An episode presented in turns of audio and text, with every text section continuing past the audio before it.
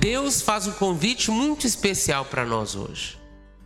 O convite de Deus é que a gente entre na de Deus, na de Jesus, para que a gente rompa com o pecado, para que a gente assuma uma nova mentalidade, porque somente mudando a nossa mentalidade acontece verdadeira conversão, mudança de vida.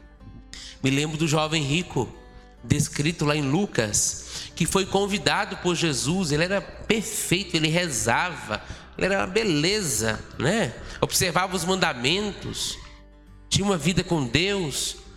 E, e Jesus falou: só te falta uma coisa, vai, vende tudo que você tem, ou seja, renuncie, viu?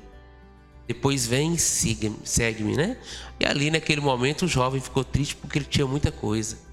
Ele não era capaz de desfazer. O problema, amado e amada, não é ter bens.